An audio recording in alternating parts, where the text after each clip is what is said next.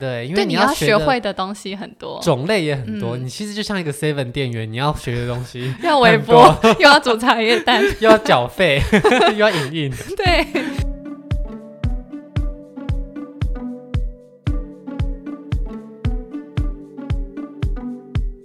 海外打工在疫情前蔚为风气，打工的热门国家包含日本、纽澳、欧洲等国。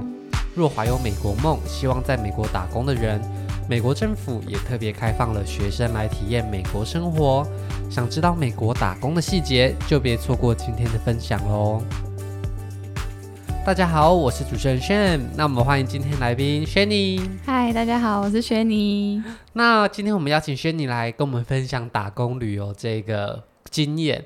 那首先先来介绍一下什么叫做打工旅游。就我的认知啊，我觉得在不同的国家还有不同的规定，但就我认知就是你可以去到一个国家，然后也不一定要去一个国家，像台湾有很多地方是可以打工加旅游的。嗯，就你就是以打工的目的去到那个地方，但是在随后可以附上一些些旅游。来认识那个地方，这样子。嗯，那其实打工旅游的形式有很多种哦。那有些是有拿到钱的，有些是没有拿到钱。那如果在台湾国内的话，其实因为你自己就是台湾人，所以你打工工作什么的都不会受到限制。但如果你在国外啊，要能够拿到收入是合法的劳工身份，就会需要各个国家的法令的规定，所以才会有特别这些计划。那如果今天你在台湾呢、也想参加类似的活动，因为现在疫情无法出国，其实有一些热门的民宿地区，像是澎湖离岛啊，或是垦丁，也都有让大家去那边打工领时薪。但有更多的好像是那种你在那边工作，然后他交换食宿给你，哦，所以你一方面也可以体验到工作，一方面也有体验到当地生活的状况。哦，那这个是打工旅游的种类跟形式，简单来说有这一些。那你当时为什么会想要参加这种活动？其实应该是我大学时期就一直很想要把我自己的暑假填满。那有很多种方式，嗯、但我就是经由朋友的推荐，就发现居然有一个你去的所有的旅游花费，大概可以用你打工的金额去补足这一切。也、嗯、就是说，你整趟旅程下来。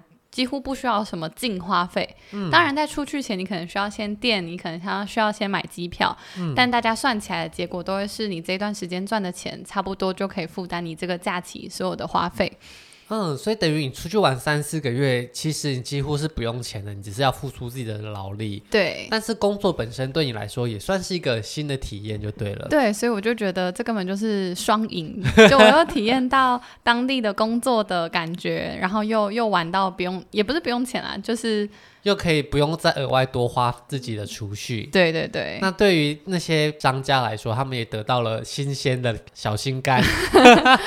对。所以其实这是一个双方面都有得到好处的结果。那你当时打工旅游的时候，你有选择什么样的国家或是区域吗？就是呃，因为那时候我就会了解各个国家打工旅游的规则，嗯，但其实很多个国家都是在一定的年纪，比如说三十或者三十五岁以前，那你可能有一年的扣打可以申请这么一次，嗯，可是我就觉得，如果我今天只是寒暑假，我就只有短短两三个月的时间，嗯，那我就要浪费了唯一一次可以申请的机会，所以我觉得太可惜，太可惜，嗯，所以我就选择像美国这种，你可以无限次的申请，你只要资格是符合的，那他也希望你只待暑。假的时间这么短就好，所以就很符合我的需求，嗯、所以我就选美国这样子。有些国家甚至是规定三十岁前只能一次，对不对？嗯、但也没想到疫情的关系，可能三十岁前也没机会。啊、我原本有想说要去很多地方的，现在可能都没有无缘 啊。我们还是珍惜当下。那最后因为这个资格的关系，你就选择了是美国打工度假。对。那美国打工度假，其实这个计划已经很久了，据说已经有二十年以上了。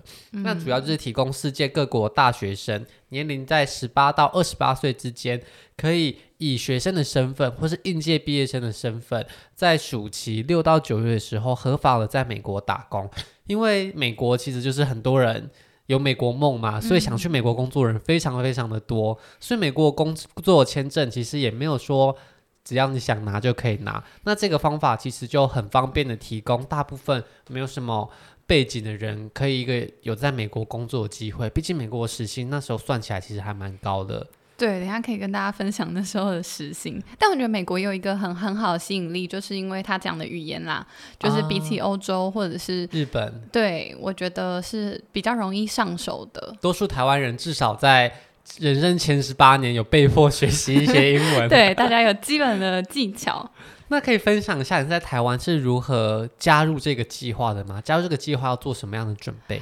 因为这个计划一律都是需要透过 agency，就是有点像代代办机构来帮你做这些事情，哦、所以，嗯、呃，那时候台湾应该就是有两个最主要的机构。那我那时候因为我的。很好的同学，曾经在前一年有先去过了国家公园，嗯，所以我就直接跟他一起是找同一个代办的机构，这样，嗯，那进去之后就会经过一些面试啊，先看一下你的英文，然后让你选择你想要的。雇主，嗯，然后接下来等待雇主确认要你，然后他可能会来台湾跟你面试或者线上的面试。那没和好工作之后，就可以准备出发了，这样子。那可以跟我们分享一下，其实你就是只要走，直接走进去代办，然后跟他说，哎。我要去美国打工，然后 他就会拿出什么报名表那些让你填，这样。我还是从线上的，就是对他就是你 你去那个机构的网站，然后填一些英文履历啊、嗯、中文履历啊，就他就会开始跟你联系，这样子。哦，那这个代办是需要费用的吗？嗯，会需要一个代办费用。但是不会不会是无法负担的程度，而且之后打工的过程中也可能把可以把这个费用赚回来。对对对。那在代办机构的审核里面，他会刚刚你有提到他会帮你面试或是做一些简单英文测试吗？对。那他的面试会不会很困难？我印象中有两次，一次就因为他一定会先确认你的英文程度，给你做英文程度的分级，嗯、然后你才可以去选择你可以适合的工作嘛。比如说，你如果做的是像 housekeeping，嗯、呃，整理床单的工作，你可能不会遇到那么多人，的英文程度就不会很高。采番茄、切肉，对对对，你不需要有很高的要求，嗯、所以反正第一关会是跟机构，还有一个，嗯、呃，应该是整个美国负责打工的一个。机构来帮你们的英文做分级，嗯，那第二次才是正式跟雇主面对面的讨论，嗯，那那一次就是用英文跟他讨论，但就会是比较是工作上的感觉，是了解你这个人，就不会是以英文为主要的目的，对对对，评评断标准这样，但其实过程都还是要以英语为主啦，对对对。那最后你是选择了什么样的工作？哦，就是其实美国美国打工不外乎就是有几个点，刚刚最、嗯、最红的啦，应该就是国家公园，因为很像就是在玩乐的感觉就对了。嗯、然后再来就是游乐园，嗯、就是游乐园里面做一些，等下会跟大家分享一些特别的工作。嗯，然后再来就是素食店连锁餐厅的打工，像是我有朋友也去了，嗯，明尼苏达的星巴克，哦、或是有人去麦当劳，这些就不限于是什么园区以内的东西，这样。嗯，那我那时候就觉得，嗯，呃，国家公园是想去的地方，但我就觉得国家公园通常它的位置处于比较偏僻的地方，游乐园通常会在人口比较多的区域，哦、所以你自己想要去玩，你要离开那个地方，你的可行性是比较高的。再来加上我前面曾经去过的同学，就是。跟我说，国家公园里面要么没收讯，要么没娱乐，我就觉得好吧，那我们选一个，就是在一个比较接近城市的地方。所以你也不是那么 outdoor 的人。对，我觉得我可以去国家公园玩，但我没有想要被困在一个收讯很差的地方两三个月。那你有没有觉得干脆在星巴克打工算了？可是又会觉得这个没有什么体验到特别的地方，哦、因为在台湾你要走去星巴克工作也是很简单的，哦、但是你要去。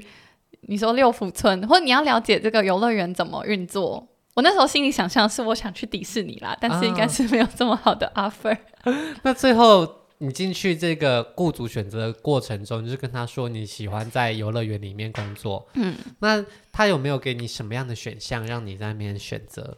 嗯，那时候就直接选定了那一家游乐园，所以这个雇主就是这个游乐园的 HR，就是他们的人事部门的人来，嗯、那他就 offer 了几个，像是有 merchandise，也就是。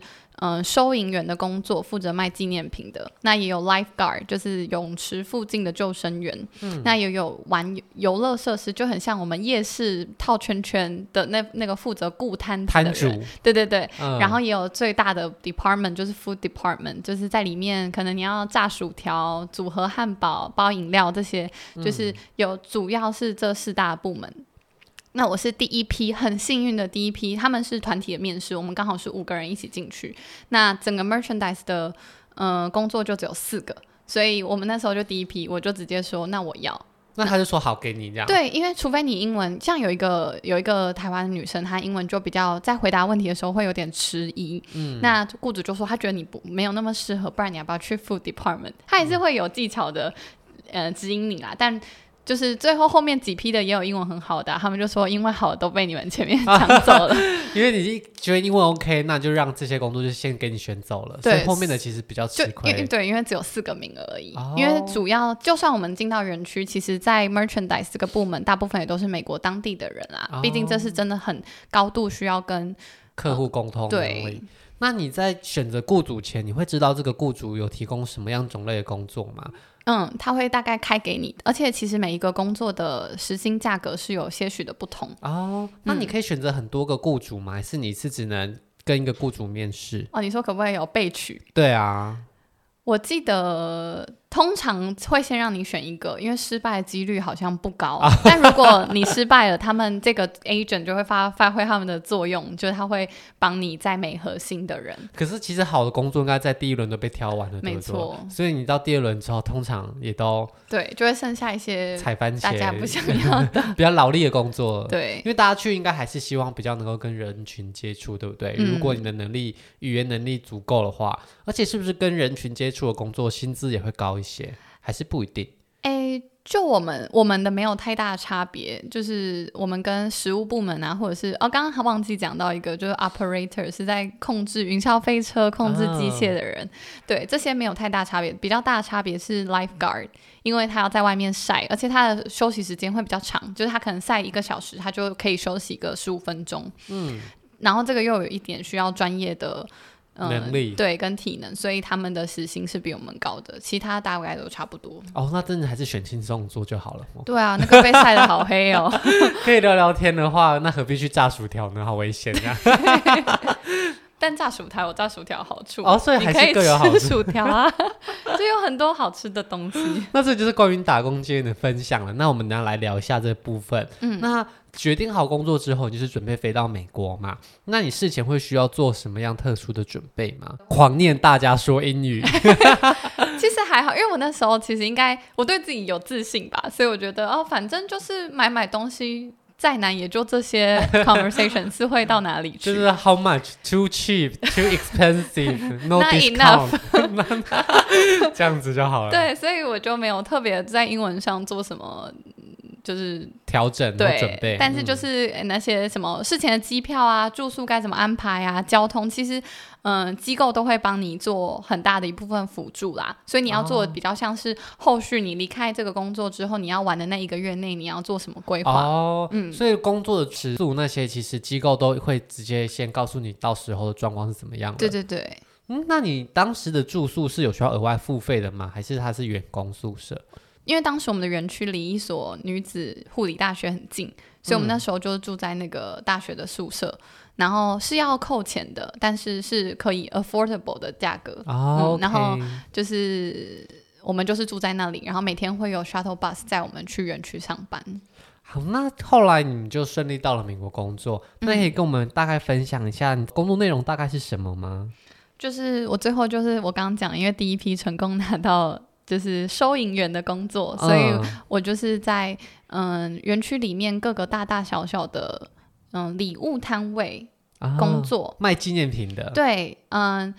其实就算呃不只是一家商店，也可能是外面的那种小摊贩，就是推推车的那种，嗯、也有可能是比如说客制化 T 恤、客制化手链这种，就是手做工坊的。那其实蛮麻烦的，因为你要学会的东西很多，种类也很多。嗯、你其实就像一个 Seven 店员，你要学的东西 要微波，又要煮茶叶蛋，又要缴费，又要影印。对，所以你学到了很多技能嘛。对，但是当然他们在排那个班表的时候，会把你。放到那边之后，会让你学个一两天，不会不会让你一直换啦。啊、对，它会有整个区域会分成几个 zone，那你可能是 zone five 的人，那你就会在 zone five 的这家店做 rotate，不会、啊、不会说哦，你今天在这里，突然隔天去水上乐园，比较不会出现这样子的状况。就可能工作范围都还是稍微接近一点点，对对对。那工作的时候也会搭配一些资深的同伴来帮你吗？对，整个他们的小小的体制就是，我是最最底层一般员工，在上面会有一个 team leader，在网上会有一个 supervisor，嗯，大部分都是美国人，因为他们就是每年寒暑假都去打工的人。哦，所以他们也是打工的人，他们也不是正，他们也是 part time，因为这个乐园其实只有夏天有开啊，对，它是一个冬天会积雪的地方，所以他们每年都是请附近的国高中生或大学生来，嗯，所以这些人年纪可能比我们低，但他因为来了很多个假期，所以他现在就升职到了他是 team leader 的状况这样子。那在你这样子工作中，你觉得有什么能力是特别需要具备的吗？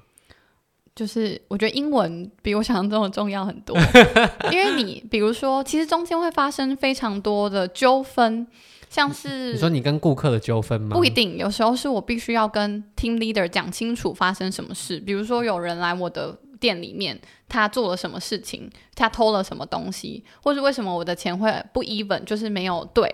听起来你蛮雷的哎。没有，就是反正你需要试着解释，或者是你需要。跟他们沟通这些事情，还有客人会问很多问题，嗯，就是厕所在哪里，什么东西在哪里，哪一个哪一个游乐设施在哪里？嗯，我一开始就因为这样子没有办法好好回答，被客人念说，你是这里的员工，你应该要知道这些事情的。啊，对，我那时候就觉得，对，我是不是把这个工作想的太没有责任感了？我觉得我只要在这边找钱就好。嗯，对，所以我就把就无聊时刻就会在看那个地图，就是不想要再。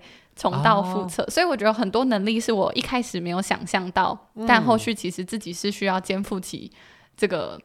毕竟你就是在那边，大家可以很容易接触到的乐园员工的感觉。对，所以其实大家什么疑难杂症都会问你，把你当小型服务台就对了。对，哦，换钱什么的。那这样子你在工作的过程中有没有遇到什么特别难忘或是有趣的事情？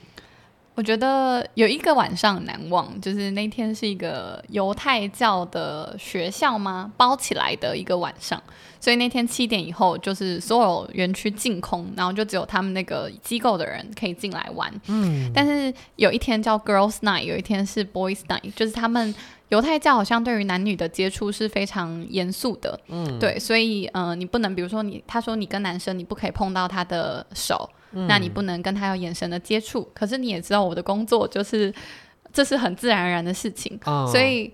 他们大部分会让女生下班，就是在 Boys Night 的时候。嗯、但我好死不死那天就多上了两个小时的班，所以我就遇到这个情况。那他们其实就是小朋友，他们就是国高中生，哦、所以他们一群人挤在你的柜台要结那些玩具的时候，你不免俗，你就想说，呃，可是刚老板跟我说不可以看到他的眼睛，哦，可是那这样找钱，他知不知道我要找给他？然后钱钱就只能放桌上，哦、对，然后我就那时候连接触都不行，对，他说不可以碰到，哦、反正我那时候就觉得很 panic，、嗯、但我。我之后发现他们就是小朋友，其实他们自己也没有那么 care 这件事。对，如果有遇到比较大，maybe 你自己也我我需要做的再更严格一点了。嗯、但那个时候很慌乱的情形下，其实最后大家也就没有在管 boys night girls night。对对对，还是你有不小心撩到犹太教弟弟？是没有，但那一次让我印象深刻。那除了有趣的事情外，有没有发生什么可怕或是很不好的经验呢？我自己没有。但是我的同事，嗯、就我刚刚讲，food department 虽然是在那边炸薯条啊、炸甜甜圈很热，嗯，可他们其实有不成文的规定，就是因为大家打烊了，食物还剩下很多，其实按照规矩就是要丢掉。嗯、可是大家就是还是你是可以偷吃的啦，但是你就是不能被不要明目张胆被发现。但是有一位台湾女生好像就是。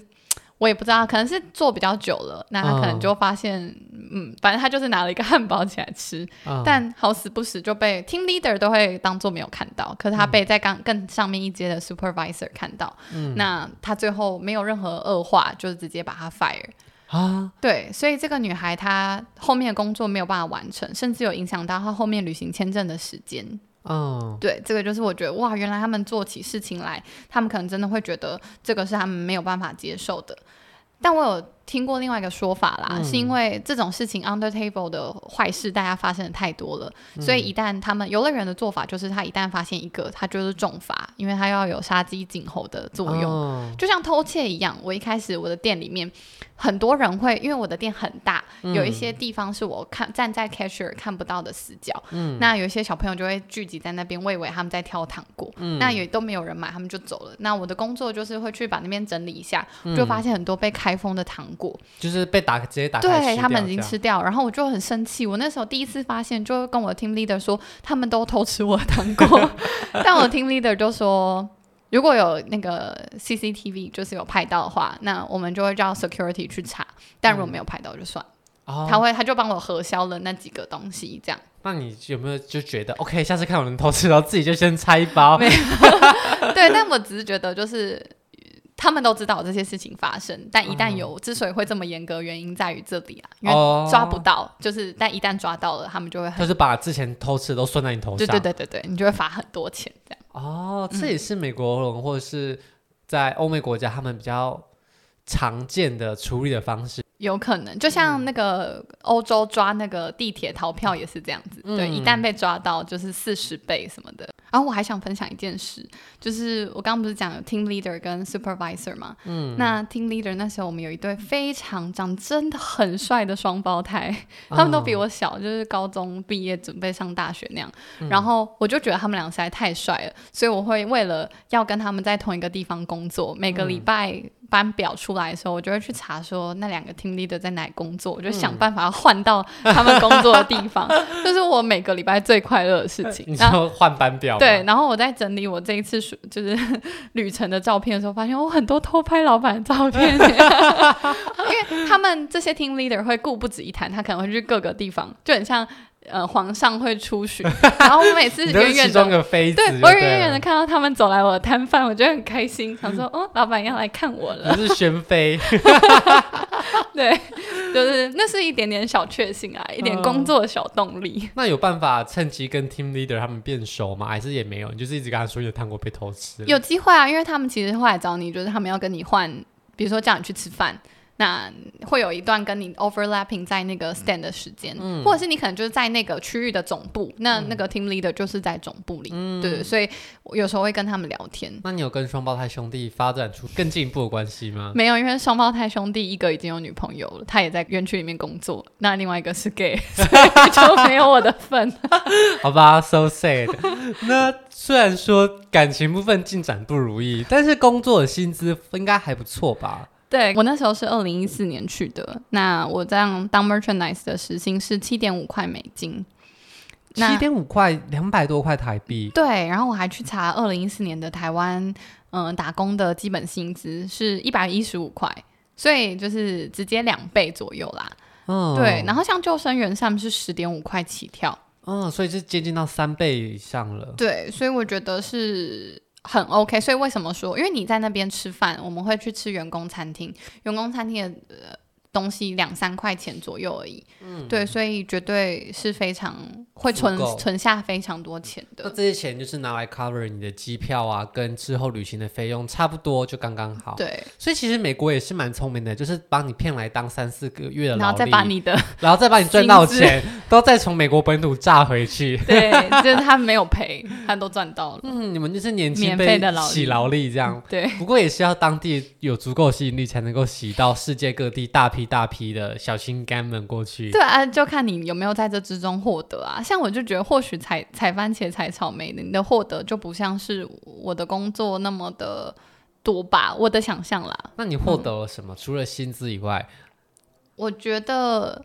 很大一部分我了解美国人怎么工作啊，就是不管。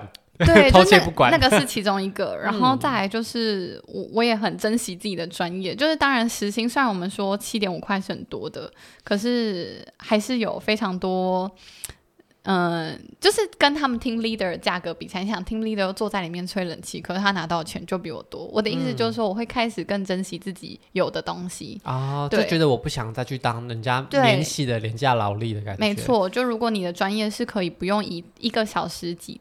几点几块钱计费的时候，那是很珍贵的。嗯，那再来就是英文跟服务的态度啦，因为毕竟我在台湾没有当过服务业，所以其实就像我说的，原本不觉得知道厕所在哪里是我的责任，嗯、但之后觉得其实一个园区你最后是一份子了之后，你会你也想要做一些让客户觉得好的事情，嗯，对，那最后就是。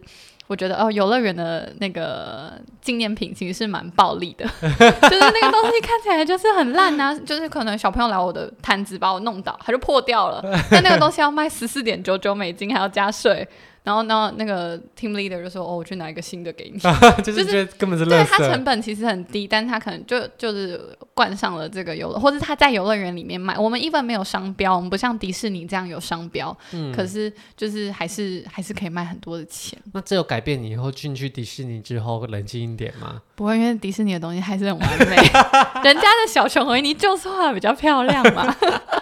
对啊，所以看来你在打工的经验里，其实还是学到了很多东西，对于未来的工作上也是有一些呃，有一些成长在里面的，有一些醒思。嗯，嗯，那除了这个以外，也理解到在游乐园工作一些有趣的事情，可能是在我们的日常生活圈一辈子都不会触及到的，因为这个难忘的经验，嗯，让你有认识了，哎，在游乐园工作会是什么样的感受，嗯，那你总结下来，你觉得在美国打工最需要具备什么样的能力？如果你今天有这个意愿的话，你觉得会先看一下自己到底有什么点是必备要的？我觉得很现实的一点就是英文，呃，原因是因为当你英文好，你才有选择工作的权利。对，嗯、这个是你想要好的工作、舒服的工作、学到比较多东西的工作，那你就要有足够的能力，你才有办法胜任嘛。嗯、所以我觉得英文至少真的要有一定的水准。那你觉得这个一定的水准大概要到什么程度？以你的经验来说，我觉得要自然而然可以回复，你不用到完完美的文法，但是你的。嗯，自然而然可以回复。嗯，美国人在跟你讲话的时候，你不需要迟疑，你不需要用中文翻英文这个转换时间的程度，你也不用会很高深的的单字。嗯，对，我觉得就是日常的对话，然后够反应够快，其实就可以了。所以其实敢讲比讲得好更重要了。没错，没错，因为他们不会这么计较外国人的单字与文法。就是只要你能够让他理解你的意思，其实你讲得快比讲得好更重要。对，就像我觉得。嗯，我们自己想象，如果你今天看到一个外国人在路上跟你问路，然后他讲中文，嗯、你其实不会去计较他的音调发生了什么问题，嗯、你会很有耐心试着了解他。但他如果在那边呃很久，你就会觉得很难沟通。对，但是他如果很很努力的用他很浅白的单字跟你表达，但你至少会觉得这个沟通是可以继续下去的。哦，我觉得有点像这个道理。所以，如果你今天英文能力，即便你的单字量没有到很多。那只要你能够以你理解的单词让这个沟通是可以进行的下去的，那这就符合了基本的条件。对。那除了外语以外，还有什么个性上的要求或是背景上的要求，你觉得很需要注意的吗？我觉得如果你有相关的，其实我那时候认识了非常多有相关，嗯，他们念的科系跟这个东西的经历，对他未来找工作是有帮助的。嗯。比如说外文系外有一些国贸系的。的大学的朋友，嗯，那有一些是念航太，反正他未来可能是想要进入航空业的。嗯，anyway，这些在他曾经有过美国打工，而且是一个不错的工作，其实对他未来的求职都是有很高的好处。呃、对对对，多少有点帮助。对，所以但我不觉得这是专业的需求，就是你不需要是这些系，你才可以去做这些工作。但如果你是这些系，你做了这些工作之后，未对你未来有帮助。哦，对，但它不是一个必须的 requirement 啊。所以如果你在这个领域的话，其实这算是一个很好增加你的世界观或是你的经历的一个方式。对，小加分。就我曾经去过，嗯，嗯，因为其实这些过程经验，就算你今天就算是当嗯实务部门的，或是前面接待人员，其实都有很多学学到的东西。嗯、对，所以我觉得是都很值得的啦。那如果再来一次的话，你觉得你会做什么样的改变吗？比方说国家，或者是去的时间，或是工作的选择部分，还是你觉得？这一切都很符合你的期望了。我觉得我有可能会想要尝试国家公园或是别家的那个游乐园啦。嗯，但是因为以我的现在身份，我不需要再受限于就只能工作两三个月寒暑假时间，所以我可能会选择一个比较大的公司或更长期的工作。我觉得可以学到的东西跟可以认知到的东西更不一样。我觉得我们其实真的还算是玩票性质高了一点。嗯，对。那你想要去一些很棒的公司，像迪士尼什么的，你可能就需要很长的时间，因为他们大部分不缺 part time，他们缺正职的人员。嗯，对。那所以如果你想要有更高，就是我会想要往这种更深入的职级去了解，对，或是更。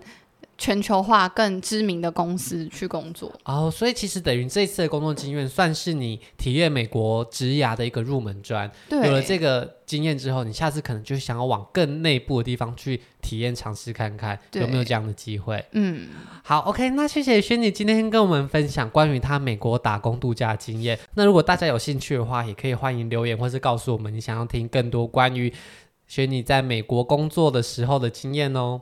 好，那谢谢今天轩尼跟我们的分享，我们就下周见，大家拜拜，拜拜。如果喜欢今天的节目，现在赶快拿起你的手机，在 Apple Podcast 或 Spotify、KKBox 按下追踪关注频道，才不会错过每周最新的节目哦。还有，打开 IG 追踪旅行无用良药，每天提供你新的旅游选择和节目补充资料。我们下星期见，拜拜。